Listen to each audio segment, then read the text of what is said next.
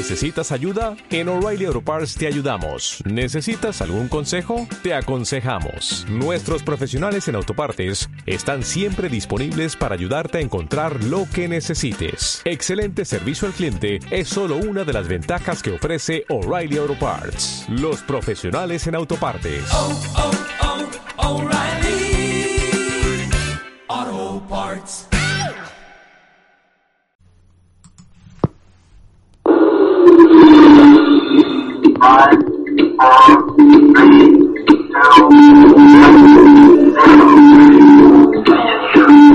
Este es el informativo católico, un resumen de las más importantes noticias que interesan a la Iglesia Católica en este momento. Presenta desde Bogotá, Colombia, Henry Gómez Casas. Saludo cordial para todos ustedes, queridos amigos de www.radiorosamisticacolombia.com. Estamos listos para presentar a ustedes este resumen diario de noticias de lo que pasa en la iglesia y lo que pasa en el mundo que tiene relación directa con la iglesia católica. Así que entonces, pendientes de todo lo que les vamos a contar el día de hoy en esta emisión del informativo católico que ya ha comenzado y que tiene el siguiente saludo para todos ustedes. Un saludo cordial de www.radiorosamisticacolombia.com, una radio profética del pequeño resto fiel. Y un saludo del informativo católico en su emisión 2809 de hoy viernes 16 de diciembre de 2022. Hoy comienza la novena de Navidad. La tendremos aquí en la radio, ya hoy ustedes la pudieron escuchar. El primer día de la novena de Navidad a las 7 de la mañana, al mediodía y a las 7 de la noche en simultánea con el canal YouTube de Radio Rosa Mística Colombia, para que la puedan orar con nosotros desde cualquier lugar del mundo, preparándonos para el nacimiento del niño Jesús el 24 de diciembre. Desde hoy hasta el 24 de diciembre, novena de Navidad. Radio Rosa Mística Colombia hace parte de la agremiación iberoamericana de prensa independiente IP que lucha por el respeto a la libertad de expresión y a la libertad de prensa. Decimos y publicamos lo que los grandes medios de comunicación no dicen ni publican. Nos retransmiten en vivo y en directo las radios online, la más popular y la Odisea Radio. Temo a los católicos desinformados, modernistas y lai. Temo a los católicos que viendo cómo es ofendido nuestro Señor Jesucristo callan. Temo a los católicos que viendo cómo un hereje intenta destruir la iglesia lo justifican. Quien no combate el error es cómplice. No hay pues nada que temer, temo solo a los malos católicos. No teme nada más, no, nada. Bernard, eh, no hay amenaza más peligrosa para la iglesia que un mal católico y peor si es obispo, sacerdote o religiosa. Bernardita su virus. Con gran amor a Dios, a la Santísima Virgen María y a la iglesia, presento este resumen diario de las principales noticias que tienen como protagonista a la Iglesia Católica. Bienvenidos todos a esta emisión del informativo católico que como siempre comenzamos con oración. Señor nuestro Jesucristo, en María, con María, por María y para María. Sellamos con tu sangre preciosa este informativo católico, esta radio, nuestros oyentes en todo el mundo hispano, este lugar desde donde transmitimos la vida de nuestros oyentes y nuestras vidas. Protégenos del enemigo y sus secuaces. Amén, amén y amén. En los peligros, en las angustias e incertidumbres, busca a Cristo, encuentra a Cristo, ama a Cristo. Piensa en María, invoca a la Inmaculada Virgen María y a San José. Usted nos está escuchando en nuestra web www.radiorosamísticacolombia.com, la más popular y la Odisea Radio. Y en su dispositivo móvil, si ha descargado gratuitamente las aplicaciones de radio y televisión de Radio Rosa Mística Colombia desde Play Store. También puede buscar Radio Rosa Mística Colombia en google.com. Nos encuentran en la página de Facebook Radio Rosa Mística Colombia, en Twitter arroba el cenáculo, en Instagram arroba Rosa Mística Col, en redes sociales. Radio Rosa Mística Colombia, Telegram, RRMCTV Colombia. Visita y suscríbase en el canal de audios iVox.com, Radio Rosa Mística Colombia, donde encontrará cientos de audios de nuestra programación.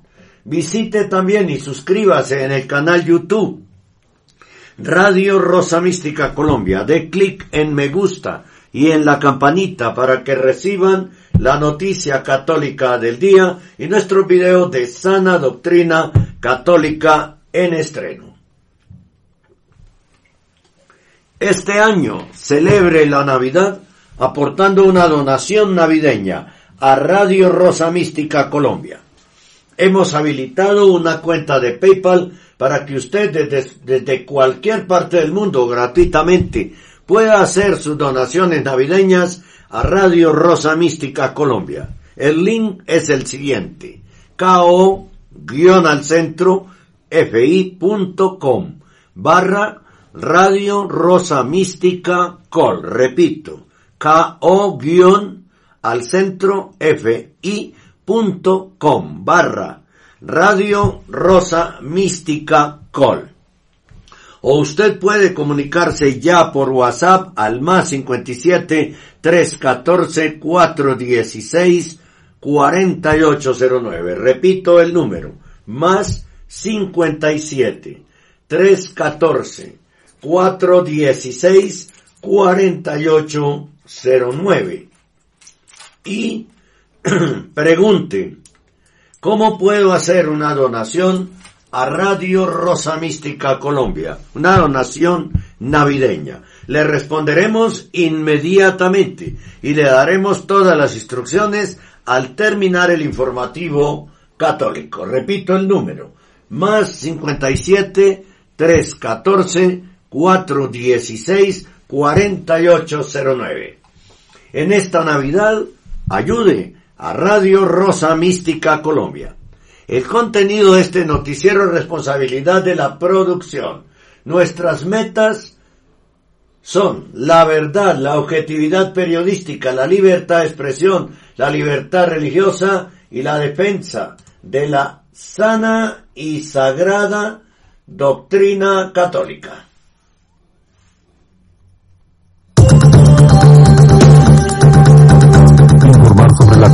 De nuestra Iglesia Católica es de suma importancia para la colectividad. Es por ello que te invitamos a sintonizar el informativo católico a partir de las 8 de la mañana a través de www.radiorosamísticacolombia.com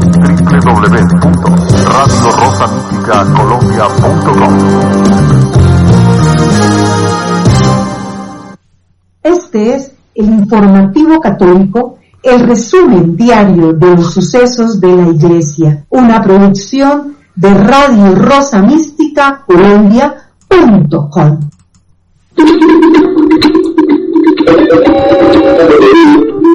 Este es el informativo católico.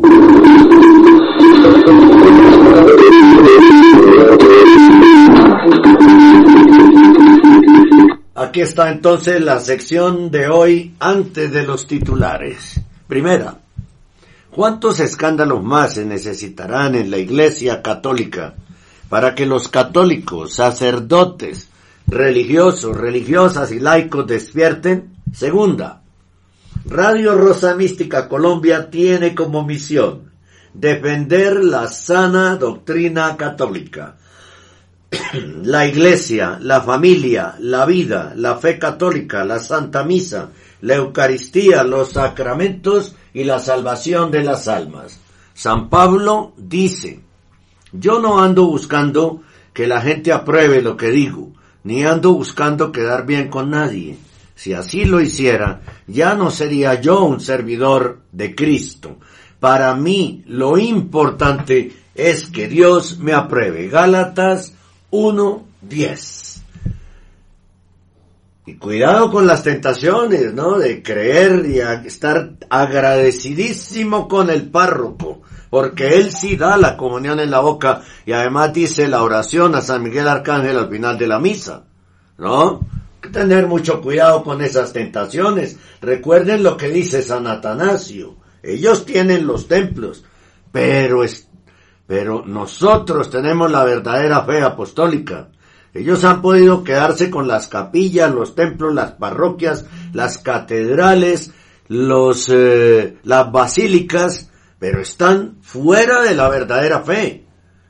Nosotros tenemos que permanecer fuera de esos lugares, de, de esos lugares donde ya no se rinde culto a Dios. Y entonces, eso lo dice San Atanasio. ¿Y qué debemos decir de San Atanasio? ¿Acaso San Atanasio promovió que los fieles acudieran a misa con los arrianos? Jamás. Eso nunca pasó. ¿Acaso el Papa Benedicto XVI, quien celebra en comunión con él mismo y no con Bergoglio, nos ha dicho que vayamos a los templos? Nunca lo ha dicho. Jamás lo dirá. Ellos tienen los templos, pero nosotros conservamos la verdadera fe. Y el hecho no, entonces como, no, pues yo no voy a los templos, pero es que allí en el centro comercial viene el sacerdote y celebra. Cuidado. Es exactamente igual, aunque no sea en el templo. El problema no es la infraestructura del templo, el problema es lo que sucede en los templos. No se engañe usted mismo. Recuerde también lo que dicen cuatro papas. El primero, el Papa Inocencio III. Si alguien patrocina a los herejes, él mismo es un hereje. El Papa Benedicto XV. Si alguien ora con herejes, es un hereje. El Papa Agatón. Si alguien reza con herejes, es un hereje. El Papa Vigilius. Si alguien no condena a los herejes, sea anatema. Y si los patrocina, si les ayuda en todo, si les da dinero, si ora con ellos, si reza con ellos, si no los condena, sea anatema. Y ser anatema es algo muy grave. Busquen ustedes en el diccionario qué quiere decir ser anatema. Yo prefiero que me condenen los hombres por decirle la verdad de Dios que llegar al infierno por haberme avergonzado de la verdad que me llevaría al cielo. San Ireneo.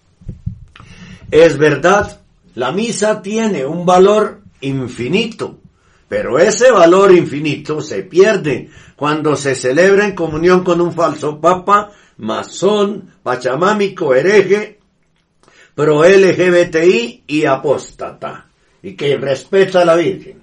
Tercera, Vaticano corrupto. El homosexualista de turno de Bergoglio Vincenzo Paglia desvió cientos de miles de euros destinados a obras misioneras y caritativas mientras ejercía como presidente del Pontificio Consejo para la Familia entre 2012 y 2016, informa Pilar Catholic. Paglia utilizó gran parte del dinero para financiar gastos de construcción en Roma, incluida la renovación de su apartamento personal. El óvulo de San Pedro, malgastándolo en cosas que no son, no son el verdadero destino. Afirma que ha devuelto parte del dinero desviado, pero lo hizo utilizando otras donaciones, no dinero destinado específicamente a la restitución.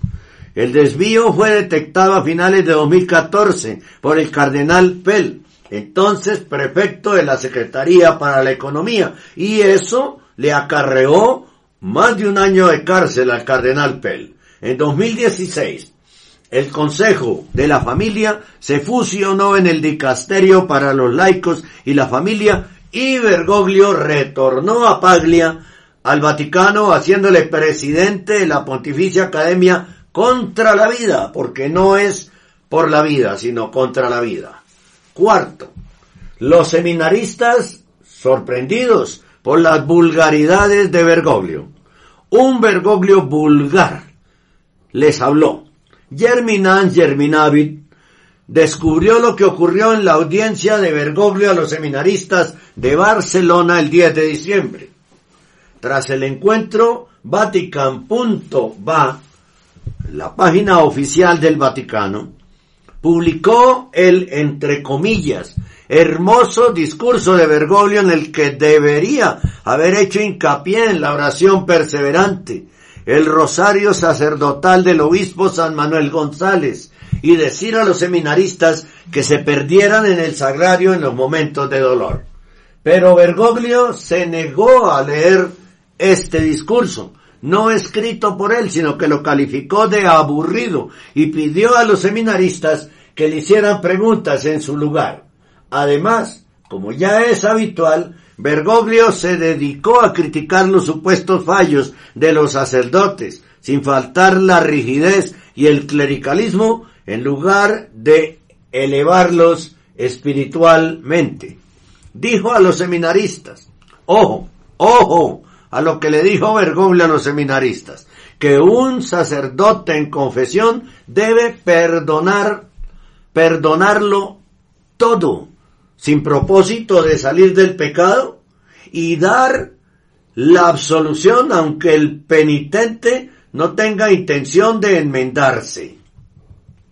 Un sacerdote prudente que rechaza dar la absolución cuando es necesario es para Bergoglio un medio para un juicio malvado, injusto y moralista. Bergoglio dijo que hay sacerdotes que han caído en pecados graves, pero están con la gente y nombró a homosexuales y travestis. Repitió que los seminaristas no deben ser rígidos y clericales, porque no serán buenos sacerdotes, solo porque se vistan de sacerdotes, y que su vida no debe consistir en trepar. ¿Y, y qué hizo él? Trepar y trepar hasta llegar como usurpador a la silla de Pedro. Bergoglio utilizó un lenguaje que algunos seminaristas calificaron, presentes en la audiencia, calificaron de vulgar, lo que les sorprendió. Hay que investigar más. Quinto, ha encontrado Bergoglio un nuevo monigote para la congregación de la doctrina de la fe. Ayer hicimos un avance de esta, de esta información. Bergoglio busca un nuevo prefecto para la congregación para la doctrina de la fe, ahora llamada Dicasterio de la doctrina de la fe, y su candidato, dijimos ayer, es el obispo de Hildesheim, Heiner Wilmer, de 61 años, alemán, que eh, según dice mensaje latino en la nota que publicamos ayer. En abril de 2020, Wilmer criticó a los católicos por estar obsesionados solo con la Eucaristía, afirmando que su reacción ante la prohibición por el pinchazo de la liturgia demostraba que la Eucaristía está realmente sobrevalorada. En su día Wilmer propuso discutir sobre las mujeres sacerdotisas, el celibato, y pidió catapultar a más mujeres en el poder. Afirmó que el poder de la iglesia, afirmó que la iglesia debería ser defensora del movimiento iniciado por la ambientalista eh, manipulada por sus padres Greta Thunberg. En diciembre de 2018 calificó al teólogo alemán Eugen Drewermann, de 82 años, que abandonó el sacerdocio y la iglesia como un profeta, entre comillas, de nuestro tiempo, mal reconocido por la iglesia. Y dijo que el abuso de poder está en el ADN de la iglesia desde el Vaticano II. En el contexto del, del pinchazo, de la pandemia, en marzo de 2020, calificó el concepto de un Dios castigador de terrible e incluso completamente anticristiano cuando está omnipresente en la Biblia. Aunque esté omnipresente en la Biblia. En marzo de 2022 apoyó el programa alemán de eutanasia, hágame el favor, Wilmer es un padre del Sagrado Corazón y ex superior general de su orden que fue nombrado obispo en abril de 2018. Padre del Sagrado Corazón lo dudo porque es un ultramodernista, ultra supermodernista. Sexta, Bergoglio tergiversó la aparición de la Virgen de Guadalupe, siempre lo hace, cada 12 de diciembre. Así aseguró Bergoglio, en Jesús, nacido de María, el Eterno entrará en la precariedad de nuestro tiempo. Se hace para siempre de forma irreversible Dios con nosotros y camina a nuestro lado como hermano y compañero. Además señaló que Jesús vino para quedarse. Nada de lo nuestro le es extraño, porque es uno de nosotros, cercano, amigo, consustancial con nosotros en todo menos en el pecado. Comentario a esto que dijo Bergoglio. Es erróneo dar a entender con esta frase que la naturaleza de Cristo sea solo humana, ya que Bergoglio afirma que Jesucristo es consustancial en todo con nosotros olvidando que también tiene naturaleza divina. Más tarde Bergoglio recordó que Nuestra Señora de Guadalupe llegó a las benditas, ah bueno, hay una eh, consustancial, quiero decirlo, viene del latín tardío consubstantialis, que tiene dos acepciones. Perteneciente a la propia naturaleza de alguien o de algo e inseparable de ella. Y es un adjetivo relativo en la doctrina católica, dicho bueno, en el concepto religioso es un adjetivo. En la doctrina católica dicho de, dicho de una de las tres personas divinas que comparte la misma sustancia que las otras dos. Es consustancial, no con nosotros, sino consustancial con el Padre y el Espíritu Santo. El Hijo, ¿no? Bien, seguimos. Eh, cuando comentó Bergoglio que Nuestra Señora de Guadalupe llegó a las benditas tierras de América para consolar y atender las necesidades de los más pequeños, sin excluir a nadie, para arroparlos como madre solícita, con su presencia, su amor y su consuelo, y que es nuestra madre mestiza. De nuevo lo añadió. Comentario. La Virgen de Guadalupe en su papel de madre y corredentora se apareció para convertir a los indígenas, no para solucionarle los problemas o atender sus necesidades personales. Séptima, prohíben a los funcionarios británicos decir Navidad. Y también en muchas partes les prohíben decir feliz Navidad y dicen felices fiestas. Cada vez que usted escuche a alguien que se acerque a usted y le diga felices fiestas, corríjalo y dígale, no son felices fiestas, son, es feliz Navidad o felices fiestas de Navidad, pero no felices fiestas, ¿no? Los Sunak con su mujer, ¿no? El primer ministro. Los funcionarios británicos deberán omitir la palabra Navidad para no ofender a otras religiones. Los funcionarios del Reino Unido deberán llamar a la fiesta de Navidad celebraciones festivas para evitar ofender a otras religiones. ¿Y por qué cuando un católico felicita a un judío diciéndole feliz Hanukkah no pasa absolutamente nada? ¿No? O un judío le, le, le dice a un católico feliz Hanukkah, el católico no se siente irrespetado, ¿no? Entonces, el gobierno no ha emitido una directriz general sobre las fiestas navideñas, pero los cargos intermedios han hecho sus propias interpretaciones basadas en las instrucciones generales con el objetivo, dicen, de fomentar la inclusión en esta fecha según recoge el Daily Mail. Así los funcionarios del país no deberán llamar Navidad a los festivos de Navidad. Incluso se barajó la posibilidad de no colocar un árbol de Navidad que sí podía ofender a judíos o musulmanes, pero dicha recomendación quedó finalmente descartada. Ya el año pasado se vetó en, en, el Reino Unido la palabra Navidad en una campaña a gran escala en los medios de comunicación por la pandemia. Lo hizo bajo el argumento de que no era lo suficientemente inclusivo, pero eso es un ataque velado, disfrazado contra la fe católica. Reino Unido está abrazando de manera entusiasta el multiculturalismo. Su capital está gobernada por un musulmán de origen pakistaní, Londres. Así los británicos nativos en Londres representan poco más del tercio de los habitantes y en municipios como Newham, al este de la metrópoli, la población de origen británico representa al menos el 15% del total. Es preciso señalar que la Oficina Nacional de Estadísticas ha aseverado recientemente que el cristianismo, religión tradicional en el Reino Unido, está perdiendo terreno. En este sentido, menos de la mitad del país se considera cristiano.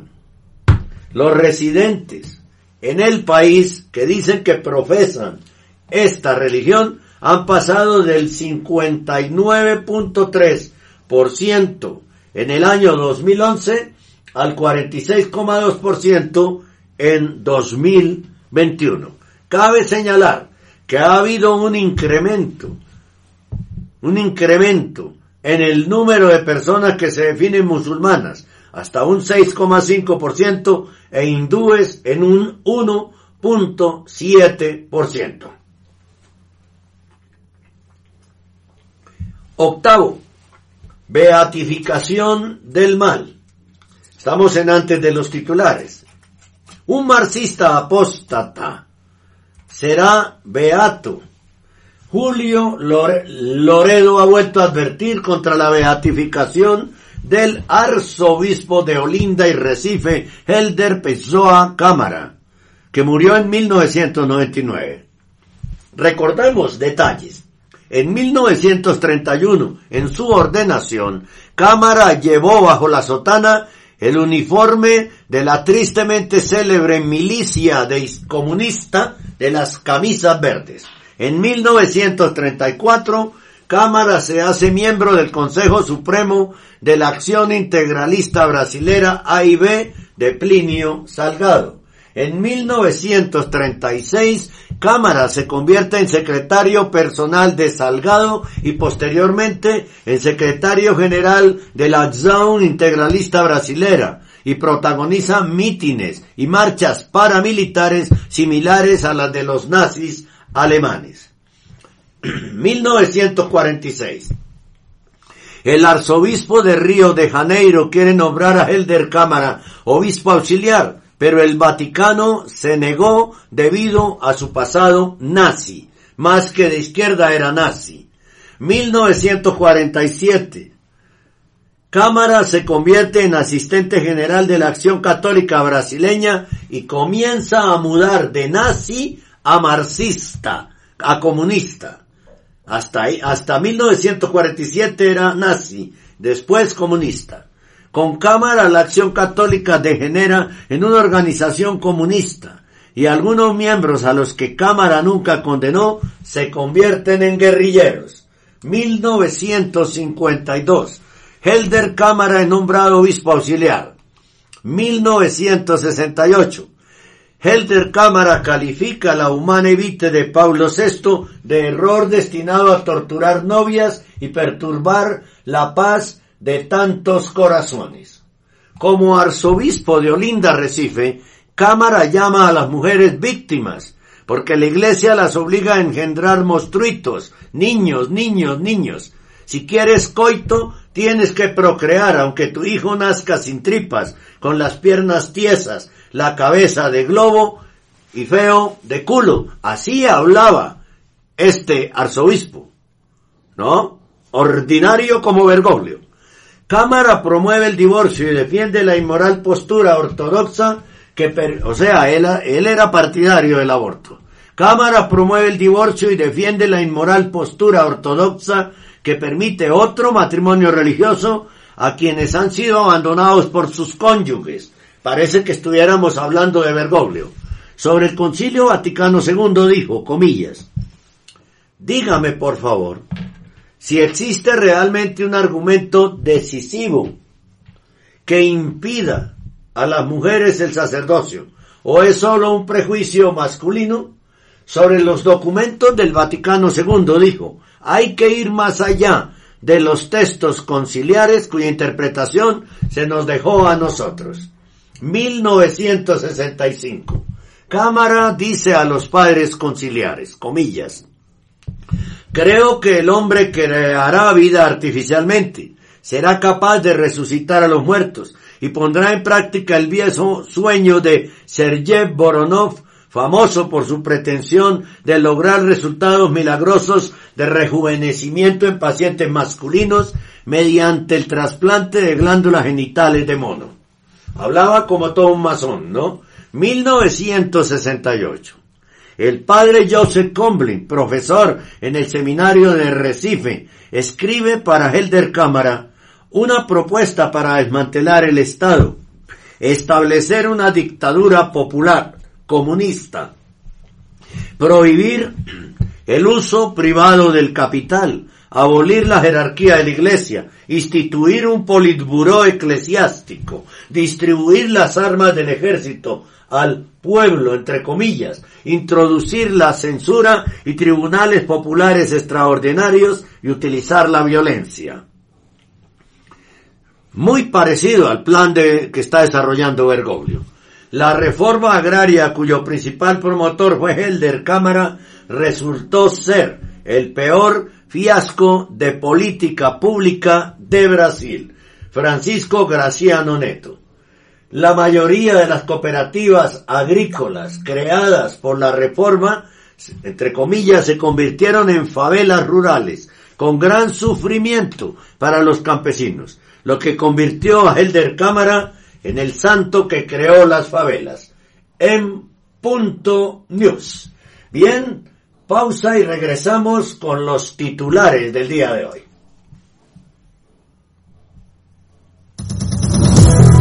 Cada día seguimos avanzando. Nuestro trabajo y constancia son el referente de la labor y el objetivo que van siempre encaminados a mantenerlos bien informados sobre el acontecer de nuestra Iglesia Católica. Gracias por caminar junto a nosotros. Informativo Católico, de lunes a partir de las 8 horas, a través de Radio Rosa Mística Colombia. Estamos en el informativo católico.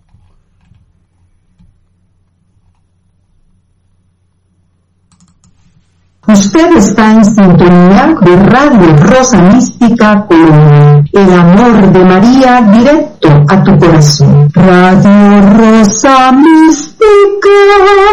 Titulares de esta emisión del día de hoy.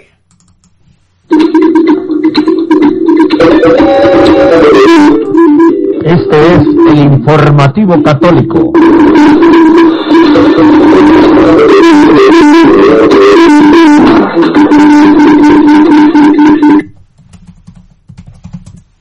Bien, urgente. La Pontificia Academia de la Vida, mejor sería llamarla contra la vida, promociona abiertamente la anticoncepción. Atención. La apariencia de la reforma en la conferencia de obispos de Estados Unidos. Noticia católica del día en el canal YouTube Radio Rosa Mística Colombia. Desastre de correspondencia romana en defensa de Bergoglio. Nota y atacando a Benedicto XVI. Nota de Andrea Chonchi. El mundo de las sectas. Yo soy Dios, el increado. Se conocen nuevos videos de quien se hace llamar Antares de la Luz y que dice que es Dios, ¿no? Vamos a ver de qué se trata. Estamos en el mundo.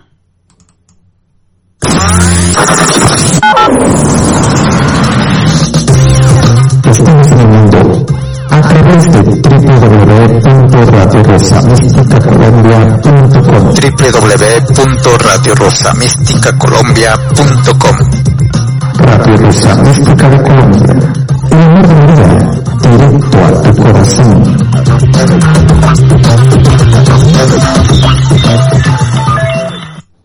Yo escucho Radio Rosa Mística Colombia. El amor de María directo a tu corazón. Nueve años defendiendo la sana doctrina católica. José Sarmiento desde Chone Mission, Kansas. Usted está escuchando Radio Rosa Mística. El amor de María directo a tu corazón.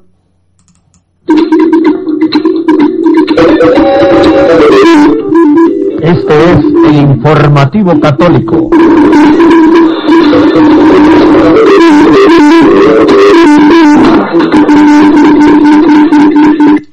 Urgente.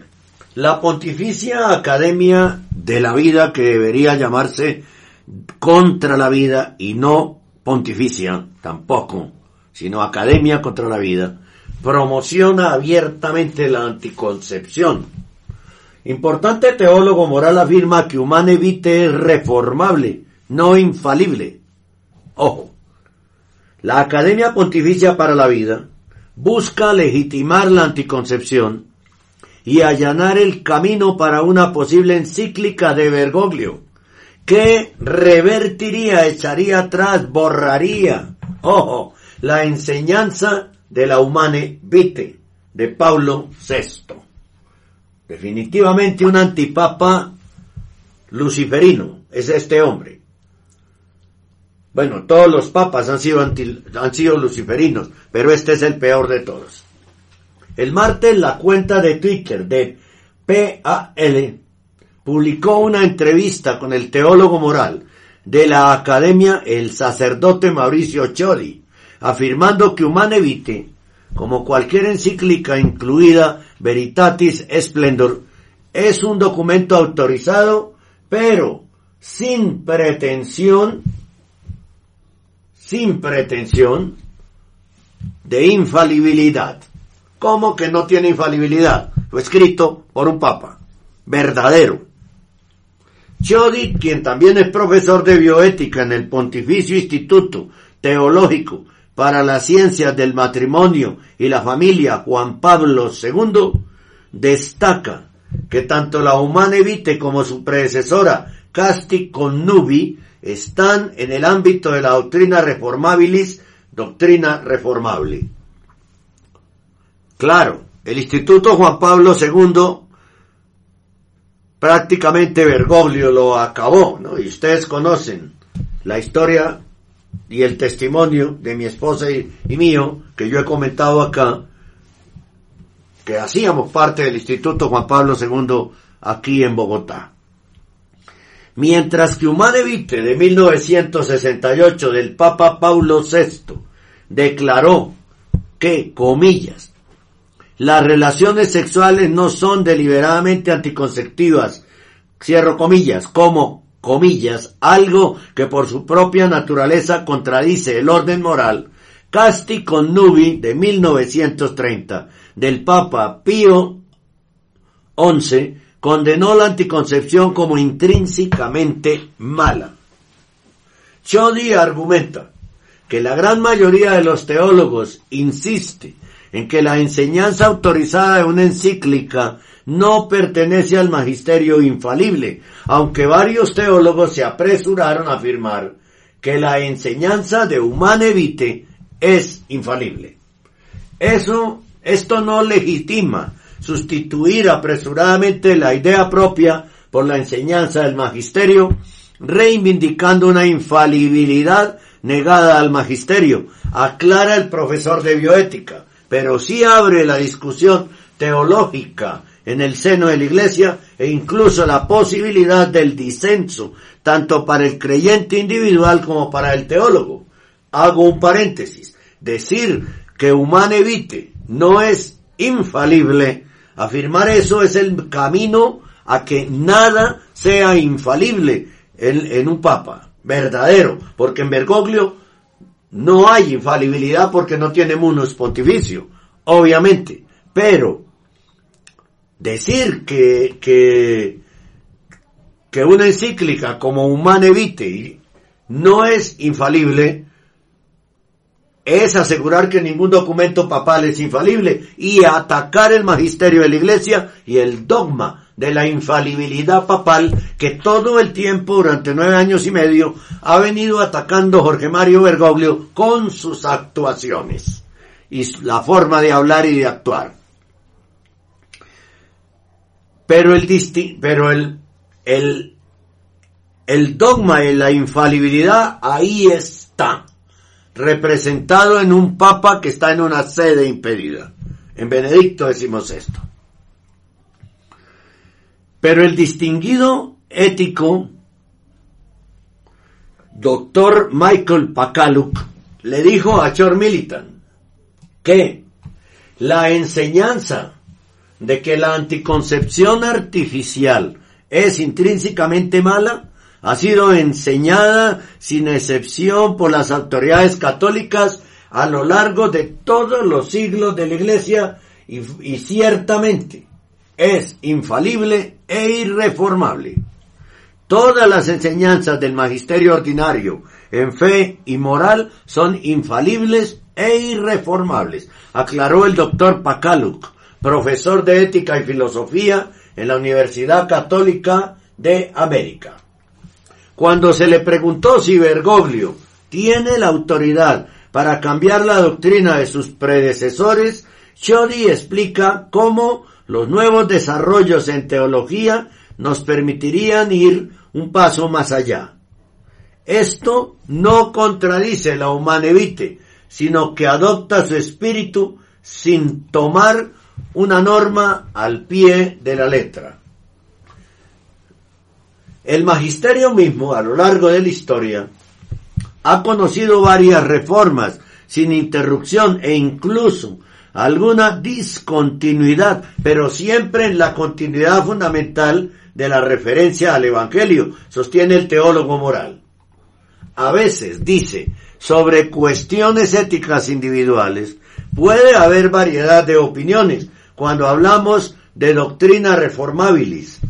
Esto sucedió recientemente con la pena de muerte y la guerra injusta, o en el pasado con los préstamos a interés, etcétera, explicó Choi. En 2018, Bergoglio cambió formalmente el catecismo de la Iglesia Católica sobre la pena de muerte, llamando a la pena capital un ataque a la inviolabilidad y dignidad de la persona y considerándola inadmisible en todos los casos. Sí, pero lo que no tiene en cuenta Chodi es que eso no tiene ninguna validez. ¿Por qué? Porque Bergoglio no es papa. No está autorizado para hacer estas reformas. La nueva versión del catecismo, en el artículo 22, 67, también compromete a la Iglesia a trabajar con determinación, entre comillas, para abolir la pena de muerte en todo el mundo. El catecismo reconoce que la pena de muerte se consideró durante mucho tiempo. Sin embargo, en un ensayo de 2017 sobre la pena de muerte, el teólogo católico Edward Fisher escribe que ni las escrituras ni la tradición podrían justificar una reversión de la milenaria enseñanza de la Iglesia sobre la pena capital e incluso un papa que intentara revertir la enseñanza tradicional simplemente está cometiendo un error doctrinal. Cierro comillas. Los eruditos han debatido de manera similar si la prohibición de prestar dinero con intereses, por pequeños que sean, que el magisterio definió durante siglos como un pecado mortal basado en el consenso de las escrituras y los padres eh, de la iglesia ha sido revertida por el magisterio. Ya sea 330 o incluso 3, el alma del usurero pende de un hilo, incluso en 1% de deseo de ganancia pone en riesgo la salvación. Escribe Brenda Levelin Ibsen en la, antológica lectura de textos patrísticos para la ética social. Citando los dilemas morales de la usura y la pena capital, Chodi argumenta que en situaciones en las que la diferencia entre el bien y el mal no está tan clara, hubo muchas opiniones conflictivas e incluso contradictorias entre los moralistas de 1500, del año 1500 al año 1700. Chody, Chody está de acuerdo en que la anticoncepción se considera un acto intrínsecamente malo, junto con muchos otros, como se puede leer en la larga lista de Veritatis Splendor 80, pero aboca por una evaluación circunstancial más integral, que no puede limitarse simplemente al estatus jurídico de las normas. Se podría hacer un argumento similar para lo que implica la práctica pastoral introducida por Amoris Leticia. La exhortación apostólica de 2016, falsa exhortación apostólica diría yo, emitida por el falso Papa Francisco, según la cual la relación sexual entre los divorciados vueltos a casar no es necesariamente adúltera, observa Chodi. Al aclarar la posición de la Iglesia sobre la anticoncepción, el doctor Pakalakuk explica, Pakaluk explica que los primeros líderes cristianos que sugirieron que solo en ciertas circunstancias limitadas y solo para parejas casadas la anticoncepción artificial podría ser lícita fueron los obispos anglicanos en el concilio de Lambeth en 1930. Desde entonces, el anglicanismo ha implosionado en una ciega confusión y división, y ahora se ha secularizado casi por completo, señala Pakaluk. Es difícil saber si los clérigos católicos que piensan que la Iglesia Católica debería seguir el mismo camino un siglo después son más estúpidos, más tontos o más malvados. Shoddy ofrece falacias recalentadas y declaraciones erróneas que han sido analizadas y refutadas cientos de veces, advierte el especialista en ética. Shoddy, a quien Bergoglio nombró miembro ordinario de la Academia Pontificia para la para la vida, pero que en 2017, pero que debería llamarse contra la vida, argumentó en otra parte que sería un acto de, entre comillas, responsabilidad usar anticonceptivos artificiales donde los métodos naturales son imposibles o inviables. Al comentar sobre las parejas homosexuales en 2019, Shoddy dijo que es imposible dar respuestas preempaquetadas, como si todas las respuestas prácticas pudieran deducirse inmediatamente de una teoría antropológica. Cierro comillas. Chodi argumentó que bajo ciertas condiciones la relación de pareja homosexual es para ese sujeto la forma más fructífera de vivir buenas relaciones, sobre todo si, comillas, una relación estable es la única manera de evitar el deambular sexual u otra forma de erotismo humillante y degradante en las relaciones. Esos son los personajes que nombra Bergoglio, que piensan como él, si no, no los nombraba, por supuesto. La entrevista con Chodi fue realizada por Fabricio Mastrofini, responsable de medios de la Pontificia Academia para la Vida, mejor para la antivida. Reflexionando sobre esta entrevista, Andrea Grillo, profesor de Teología Sacramental en el Ateneo Pontificio de San Anselmo, descarta la cuestión de la infalibilidad de cada proposición de la doctrina cristiana como una forma exagerada de pensamiento e identidad eclesial. Grillo también critica uno de los pasajes más controvertidos de lo Manevite, donde el ejercicio de la paternidad responsable se restringe al uso de los llamados métodos naturales. El hombre que procrea solo puede salvarse en sus acciones en la medida en que sigue siendo un animal, marcado por ritmos naturales y determinado por esta estructura que no ha elegido, escribe Grillo. Por esta razón, es difícil justificar moralmente la diferencia entre métodos naturales y métodos artificiales. Pareciera que un medio de comunicación como Chor Militant, que publica esta nota, ¿sí? Y que es sede vacantista, repito, estuviera de acuerdo con Bergoglio en que se elimine la humana vitae, ¿no? Son más las notas a favor que las notas en contra de la propuesta. Increíble. Un portal sedevacantista que de manera velada aplaude. Eso es lo que uno entiende en la nota. Aunque hay declaraciones en contra, pero aplaude y deja abierta la posibilidad entre eh, de que eso suceda, ¿sí? Y, y deja un concepto muy relativista al final, al decir por esta razón es difícil justificar moralmente la diferencia entre métodos naturales y métodos artificiales. No, está avalando Chor Militant los métodos artificiales de anticoncepción. Eso es gravísimo para un medio de comunicación que grita a los cuatro vientos ser católico, pero es, obviamente, un medio de comunicación sede vacantista, ¿no? Que nos gusta consultar porque a veces cometen estos errores gravísimos que hay que hacer notar.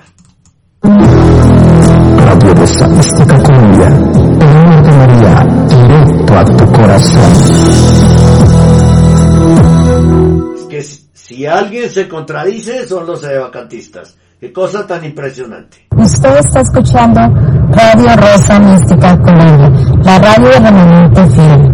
El amor de María, directo a su corazón, nueve años defendiendo la sana doctrina católica.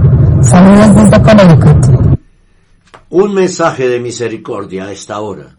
La misericordia es la bondad o el amor que ante la miseria se mueve a la caridad. Usted está escuchando Radio Rosa Mística Colombia, el amor de María directo al corazón. Muy bien, continuamos con noticias aquí en el informativo católico del día de hoy.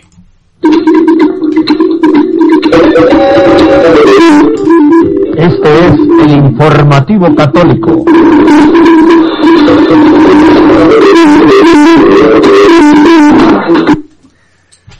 Bien, atención.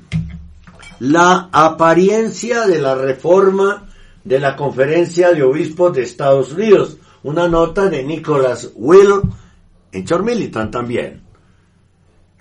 Y comienza diciendo, los obispos siguen promoviendo a los malos. Eso ya lo sabemos porque es el ejemplo que da Bergoglio, ¿no? Un autor católico sigue denunciando el escándalo del nombramiento del presidente de un, del- de un comité en la conferencia de obispos de los Estados Unidos. En un informe detallado, Nick Willy de Chor Militant ha analizado el nuevo cargo de un obispo corrupto, George Neumeyer, autor católico, simplemente muestra que la iglesia de McCarrick continúa, la iglesia de McCarrick continúa, del depredador sexual más terrible que ha tenido la iglesia en la jerarquía. Nada ha cambiado realmente. Todo lo que hemos visto desde que estalló el escándalo de McCarrick es que los obispos adoptan muy cínicamente la apariencia de reforma sin la realidad de que exista una reforma. ¿Sí? Sin la realidad de la reforma. El fiel católico George Neumeyer está criticando a los obispos estadounidenses por votar por el obispo de Richmond, Barry Canestu, como presidente del Comité Casi Nada de Protección de Niños y Jóvenes. Neumeyer ha hecho sonar la alarma sobre Canestu, que nombró párroco a un sacerdote condenado por delitos sexuales. Y va a ser el, el presidente del Comité de Protección de Niños y Jóvenes. Hágame el favor. Neumeyer dice que en 2003 el padre Bell fue atrapado por la policía mientras tenía relaciones sexuales en un automóvil estacionado con otro hombre, un hombre de 41 años. Fue en un parque público conocido como el Cruising Gay. Según un informe de WAVY, Bell fue reasignado a una nueva parroquia después de que muchas familias en Holy Trinity, Santa Trinidad, perdieron la confianza en él después de que se declarara culpable en la corte de frecuentar un lugar obsceno por laxivia. Canestu conoce al padre Ball, se declaró culpable del crimen, aún así decidió nombrarlo como párroco en la parroquia de San Agustín en 2018. Neumeir dice, hablé con varias personas de la Cancillería y de la parroquia de Val y todos dijeron, no teníamos idea, no sabíamos sobre esta declaración de culpabilidad en 2003. Otro motivo de preocupación con Canestu es su pasado como sacerdote en Washington, trabajando con Donald Ware y Theodore McCarrick. Canestu o Canestu se desempeñó como sacerdote, secretario del homo depredador caído en desgracia Theodore McCarrick. Luego fue consagrado obispo auxiliar por el cardenal encubierto Donald Ware y se desempeñó como su vicario general. Neumeyer no es el único que habla en contra de este obispo corrupto. El sacerdote Paul John Kalchik, sacerdote cancelado, despedido de la iglesia, dice, lamentablemente, la iglesia no ha cambiado mucho. Pues, ¿Cómo va a cambiar teniendo a Bergoglio allá haciendo barbaridades? El padre Paul John Calix escribió recientemente a Canextu solicitando que se retire del comité de la conferencia de obispos de Estados Unidos. Debería publicarle todo, ¿no? Todo, absolutamente todo lo que saben. Kalchik escribió, clérigos como usted que han hecho la vista gorda ante los depredadores sexuales con los que trabajan, no son aptos para liderar ninguna reforma entre nuestros sacerdotes estadounidenses. Sí, los hombres, los hombres comprometidos de cualquier tipo, no son líderes aptos en nuestra iglesia. El obispo Barry Canestu, de la diócesis de Richmond, en Virginia, dijo, cada uno de nosotros está llamado a esa vida de testimonio y de santidad, de cooperación con el Espíritu y de poder manifestar todos esos frutos del Espíritu. Hacer de un obispo corrupto como Canes tú, el presidente del comité de obispos encargado de proteger a los jóvenes, ciertamente no es una manifestación del Espíritu Santo y debe deshacerse de inmediato. En 2020 Canex tú otorgó permiso para que una mujer fuera consagrada, entre comillas, como obispo episcopal de una de sus parroquias, pero el evento se trasladó a una iglesia no católica después de la reacción violenta de los fieles. Es que ese tipo de cosas no se pueden permitir, por Dios santo. Por Dios santo, ¿cómo van a elegir a una persona con semejante pasado tan terrible de, de qué, de compromiso con, con quienes, con quienes han actuado mal en el tema de los abusos sexuales a menores y ponerlo de jefe de la, del, del comité que va a defender a los niños y a los jóvenes. Por Dios santo, ¿qué le pasa a los obispos en el mundo? A los obispos masones, por supuesto. Usted está escuchando Radio Rosa Mística Colombia, la radio del pequeño resto fiel. El amor de María directo a tu corazón, nueve años defendiendo la sagrada tradición católica. Soy María Oralia desde Sacramento, California. Usted está escuchando Radio Rosa Mística Colombia, la radio del pequeño resto fiel. El amor de María directo a su corazón. Nueve años defendiendo la sana doctrina católica. Muchas gracias, Auralia, desde Qué lindo nombre el de esa ciudad, ¿no? Sacramento, en California. Y tenemos eh, un pensamiento sobre el valor de la familia, que es el siguiente. En nuestra sociedad, las familias cristianas deben aportar sus mejores esfuerzos, las familias católicas deben aportar sus mejores esfuerzos para que las decisiones políticas vayan encaminadas a favor de un modelo de sociedad más humana, más justa, más honesta y más auténtica. Claro que sí, así debería ser, ¿no? Pero están muchos perdidos en las parroquias. Muchas familias católicas están perdidas en las parroquias. Ojo a eso.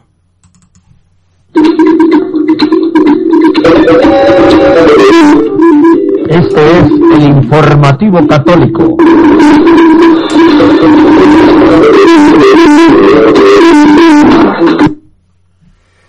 Continuamos con las noticias. Noticia católica del día. Desastre de correspondencia romana en defensa de Bergoglio. La nota es de Andrea Chonchi. Recuerden que ayer les contamos aquí en el informativo católico que Fray Alexis Buñolo acusó de herejía y modernismo a don Roberto de Matei, el director de este medio de comunicación que funciona en Italia, él es peruano, Roberto de Matei, que se llama Correspondencia Romana. Y les dijimos porque Fray Alexis Buñolo lo anunció, y anoche lo publicamos, o, o esta mañana en, el canal YouTube, la respuesta de Andrea Chonchi, los comentarios de Andrea Chonchi a, bar- a la barbaridad que dijo, eh, porque es una barbaridad, solo puede ser proveniente de un sebacantista en el peor error que pueda tener un católico, al afirmar que, que no se necesita el munus pontificio para ser papa. Ojo a eso en lo que van los sebacantistas. No se necesita el Espíritu Santo para ser papa. Ojo a eso. Porque entonces el sebacantismo tiene sus infiltrados masones, ¿no? Así que entonces vamos a escuchar esta nota que ya publicamos en el canal YouTube Radio Rosa Mística Colombia. Porque esto sí de verdad es un desastre de correspondencia romana en defensa de Bergoglio y además atacando a Benedicto XVI. Aquí lo tenemos. Hola, un saludo cordial para todos ustedes, queridos amigos de este canal Radio Rosa Mística Colombia. Tenemos una nota de Andrea Chonchi en Roma IT, traducida al español, titulada Desastre de correspondencia romana en la defensa de Bergoglio y contra Benedicto XVI. Son notas que presentamos como noticia católica del día de hoy, 15 de diciembre de 2022. Basta de inventos, por favor. Mientras juegas con estos pequeños juegos para ahorrar tus ingresos, están sucediendo grandes tragedias para la iglesia y para el mundo. Hace unos días el profesor Roberto de a quien también en las últimas horas le respondió Fray Alessio Buñolo, en su objeción inútilmente ofensiva a Andrea Chonchi, había admitido sin darse cuenta que la renuncia de Benedicto XVI también está mal en la manera.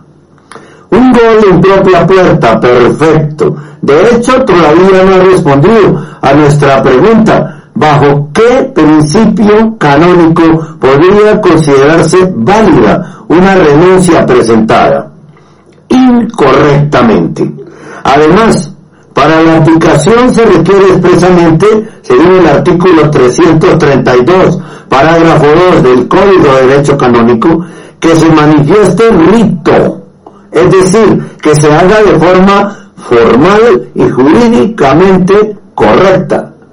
Y sin embargo, la propia correspondencia romana publicó recién el 7 de diciembre un artículo en el que demostraba tener muy claro el principio según el cual lo que es contrario al ius es inválido, nulo y no productor de efectos.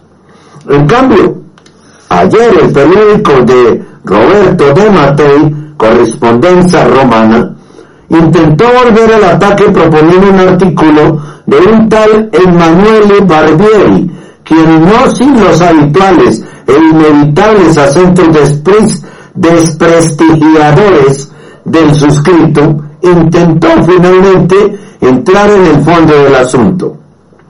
Con resultados, por supuesto, aún más desastrosos. En primer lugar, cabe recordar que hasta el día de hoy todos los colores del mundo han sido inventados para legitimar al antipapa Francisco. Dijeron que Benedicto se equivocó al escribir renuncio al ministerio, que mundos y ministerium son lo mismo, que era solo una, un hábito literario intercambiarlos, aunque dice que no es necesario renunciar al munus pontificio.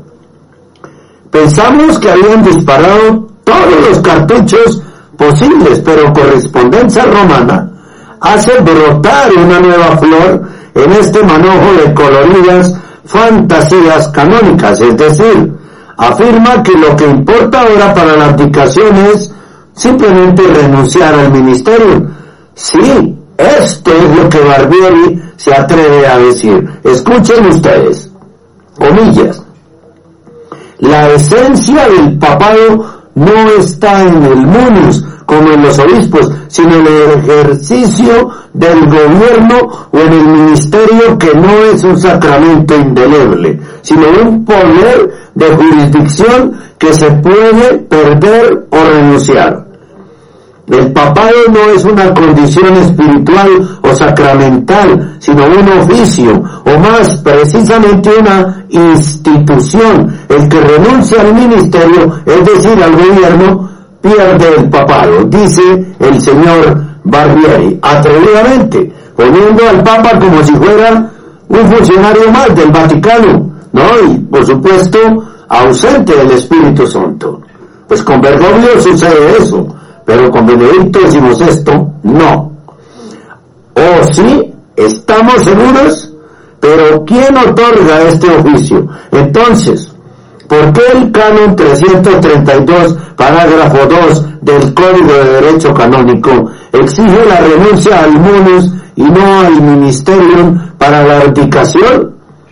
¿Por qué las actas apostólicas sedis de la iglesia golpista del primero de marzo, del 13 de marzo de 2013, no primero sino 13 de marzo de 2013, preciosamente producida por Don Tulio Rotondo, reporta la declaratio como de Muneris Episcopi Romae Sucesoris Santi Petri Abdication.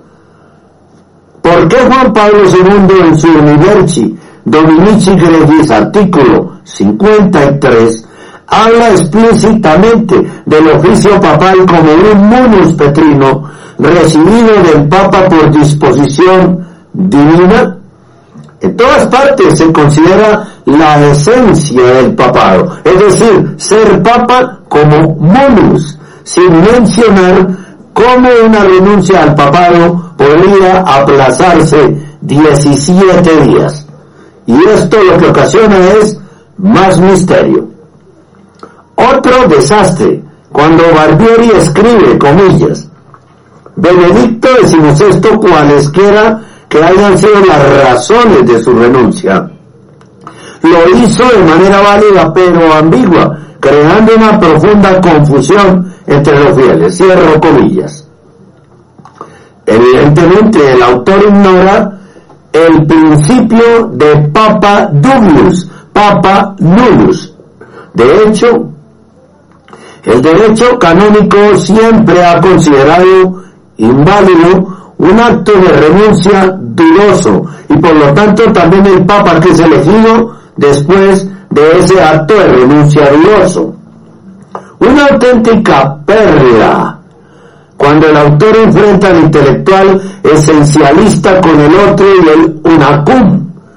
El profesor Enrico María Radelli, que no es una persona más preparada y consecuente que Andrea Chonchi, gracias de nuevo por su amable aprecio, dice Andrea, quien Radaeli en su libro En el corazón de Ratzinger argumenta que la abdicación del Papa Benedicto es inválida y nula, precisamente porque fue elaborada sobre la base de una doctrina herética de molde hegeliano.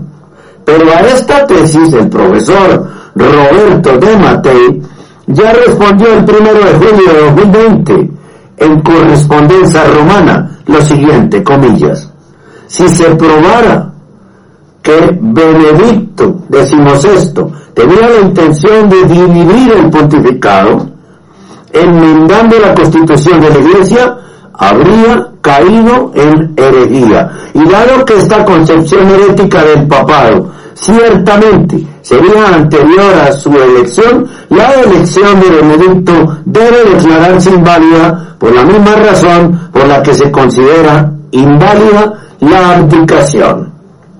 Y en ningún caso sería papa.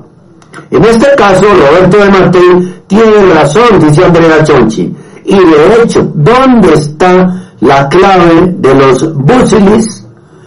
En esa palabra que el artículo de la correspondencia romana elude quirúrgicamente citar de forma muy incorrecta y que en cambio es el eje central del código Ratzinger, la sede impedida.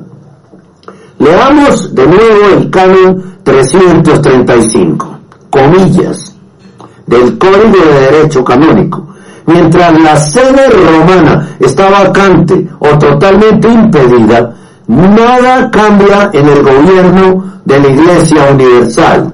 Sin embargo, deberían o deberán observarse las leyes especiales dictadas para tales circunstancias.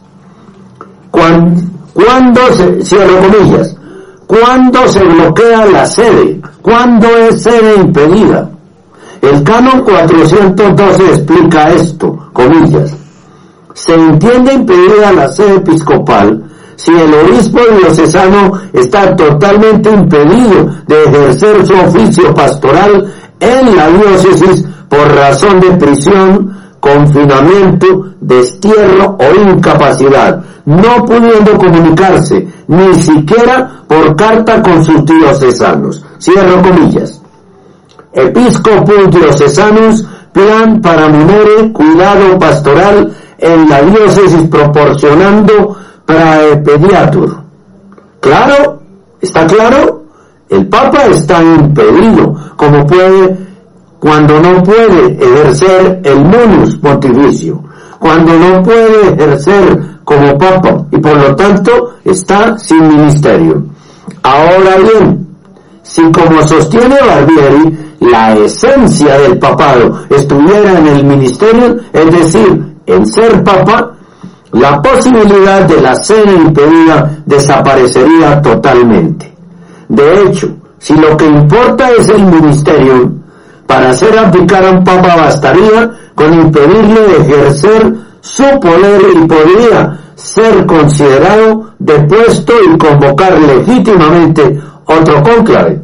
Buena cosa, la justificación del golpe, la ley de la selva importada al derecho canónico. Basta de inventos, por favor, dice Andrea Chonchi.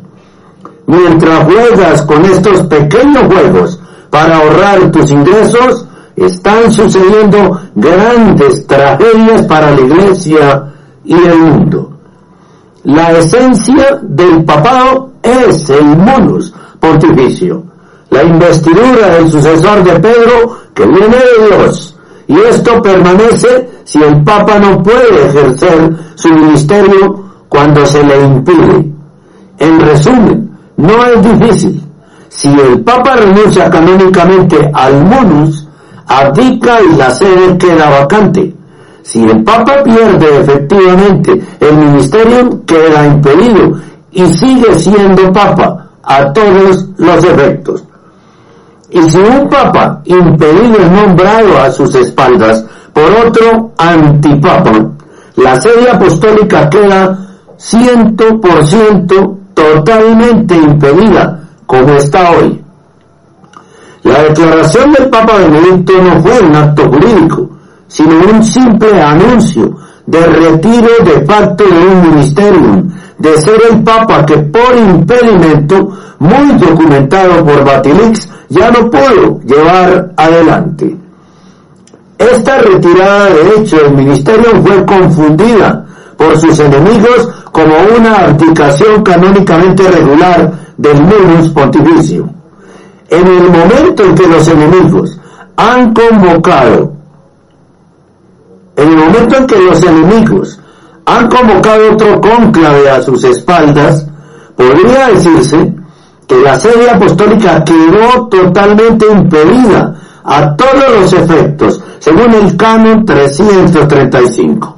Así pues, ese flagelo del que todos se quejan, incluida en su día la correspondencia romana, tendrá como consecuencia que el antipapado gregoriano tendrá que ser anulado con, totalmente, ya sea después de un sínodo provincial ya casi imposible o después de que el Papa esté ciertamente fuera de su sede impedida, cuando así podrá oficializarlo hablando libremente, porque por el momento Benedicto XVI no puede hablar con libertad.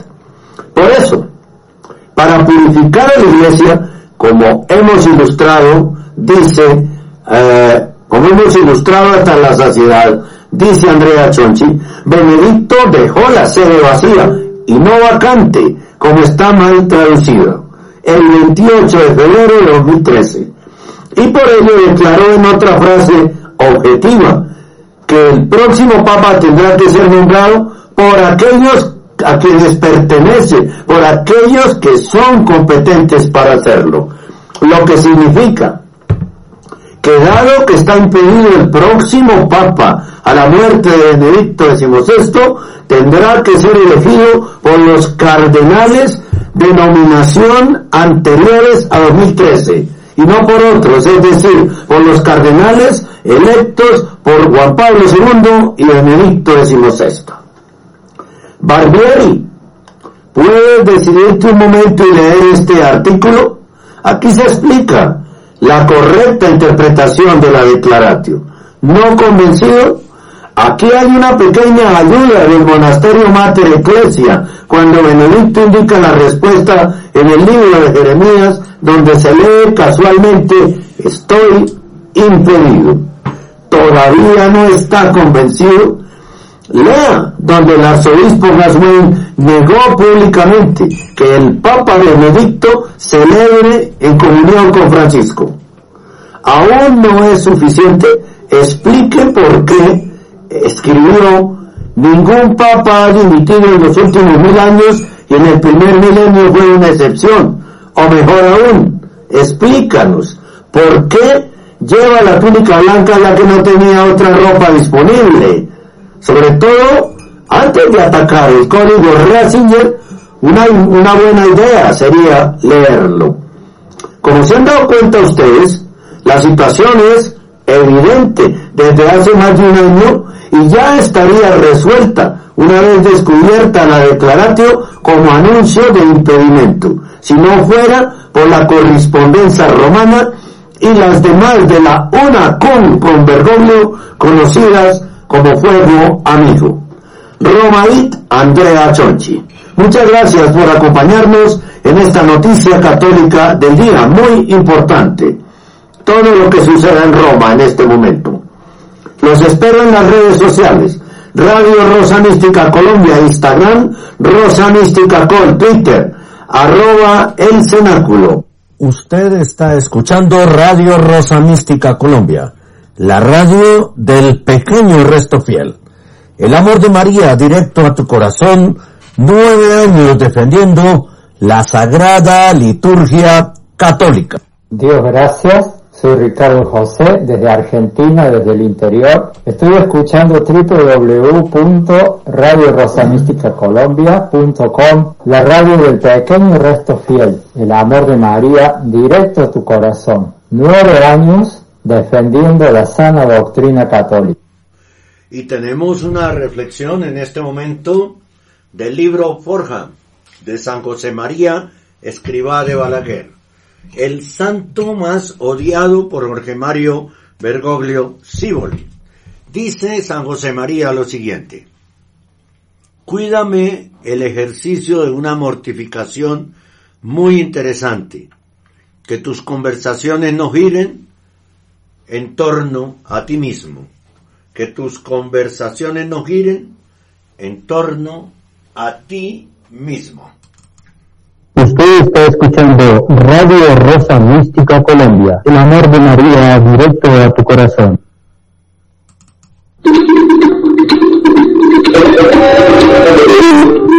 Esto es el informativo católico.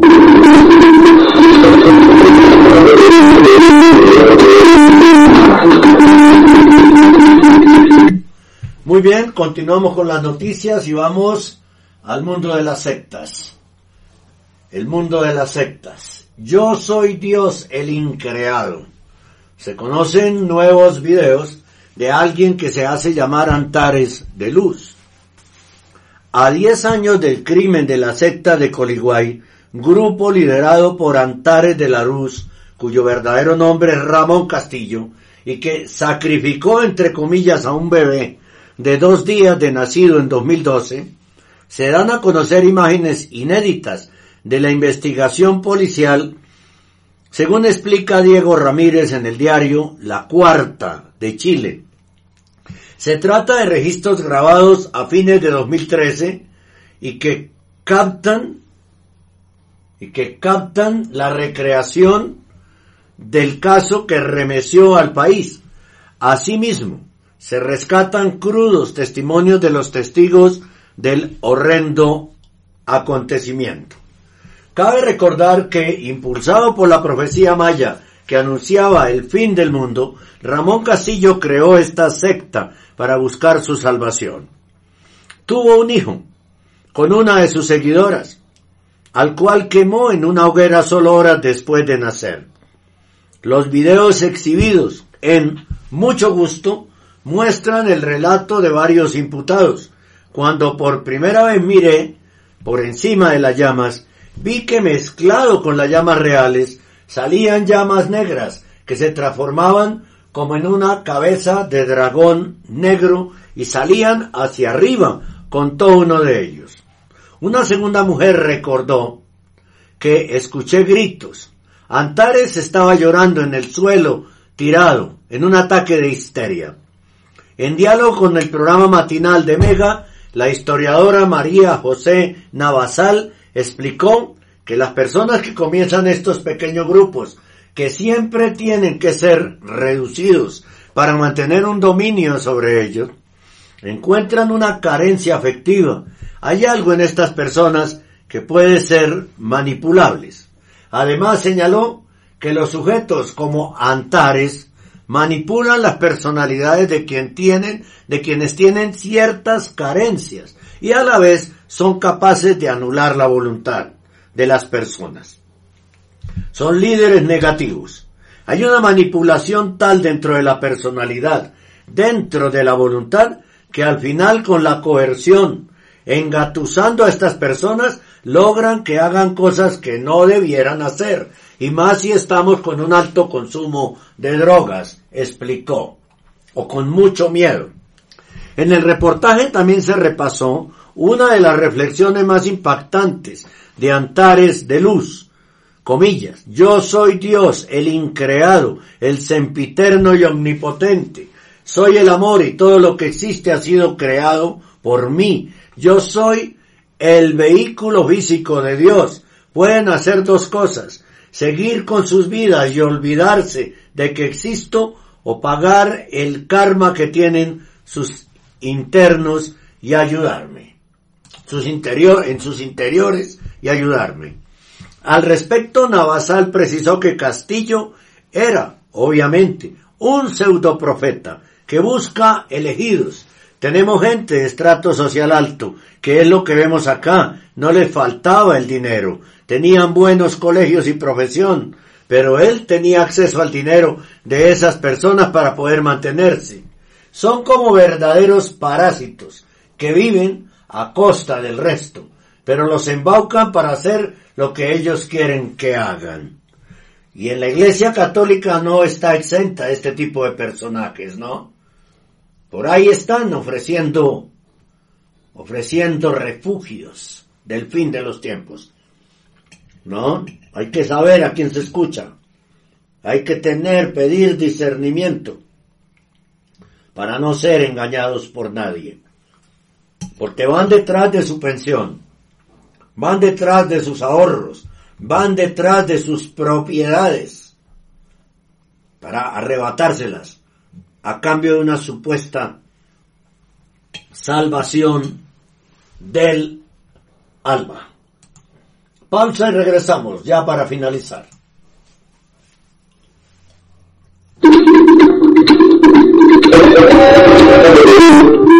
Este es el informativo católico.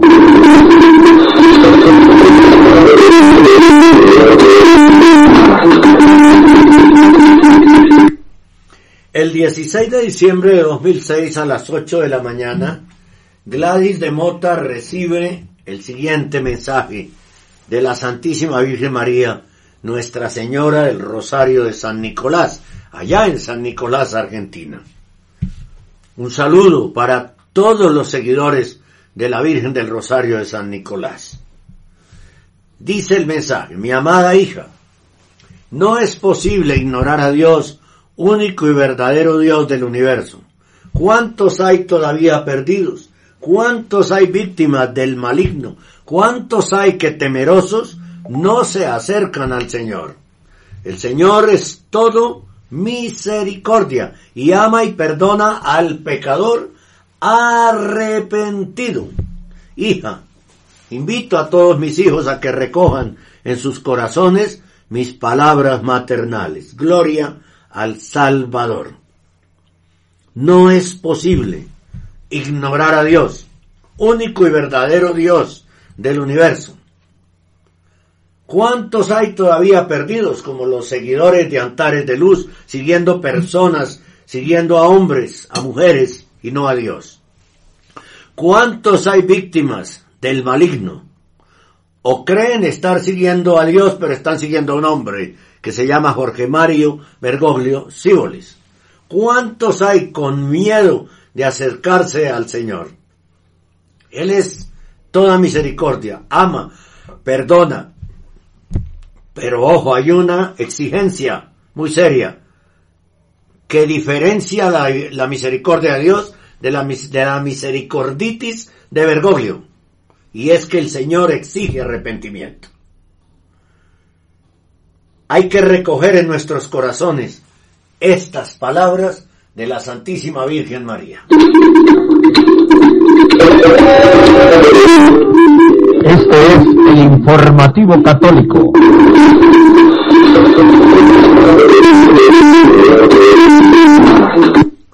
Y una vez más, permanezcamos, mantengámonos en gracia de Dios. No esperemos a emergencias. Desde ya tenemos que estar preparados en gracia de Dios. Conservar el estado de gracia quienes tengan fe y quienes no la tengan, que empiecen a buscarla, porque en los tiempos que vienen solo habrá una forma de que las rodillas dejen de temblar y será caer sobre ellas y rezar, Monseñor Venerable Fulton Chin.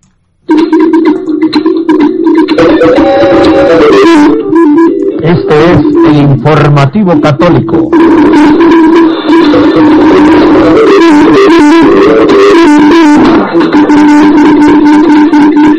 Pues muchas gracias a todos ustedes por acompañarnos hoy en esta emisión del informativo católico. Ya viene el cenáculo, ya viene recordando a José Galat y Radio Rosa Mística Colombia, perfectamente organizada como siempre, con toda su programación. Somos una radio profética del pequeño resto fiel. Hoy comienza la novena de Navidad.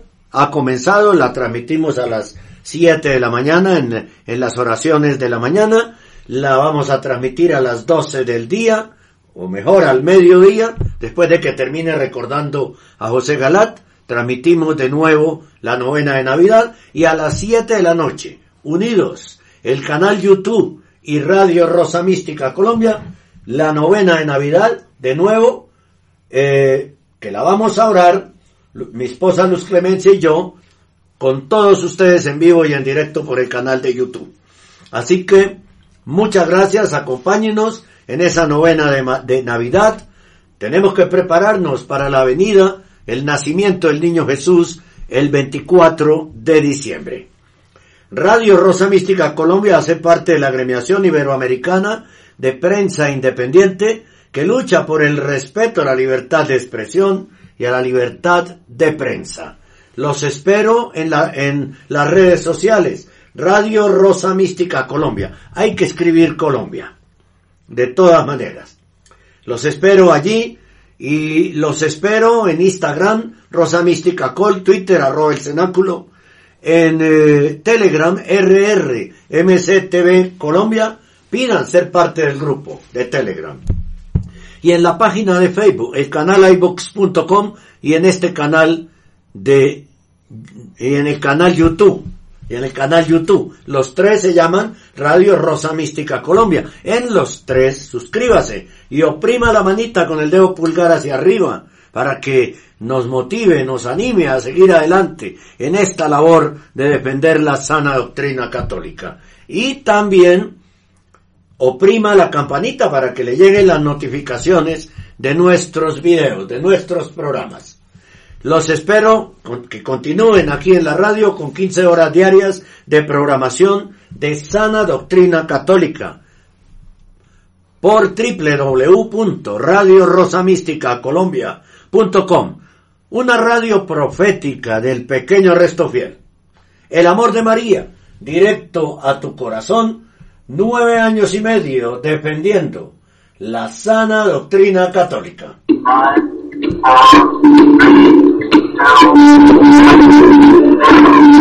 Hemos presentado el informativo católico, un resumen de las más importantes noticias que interesan a la Iglesia Católica en este momento.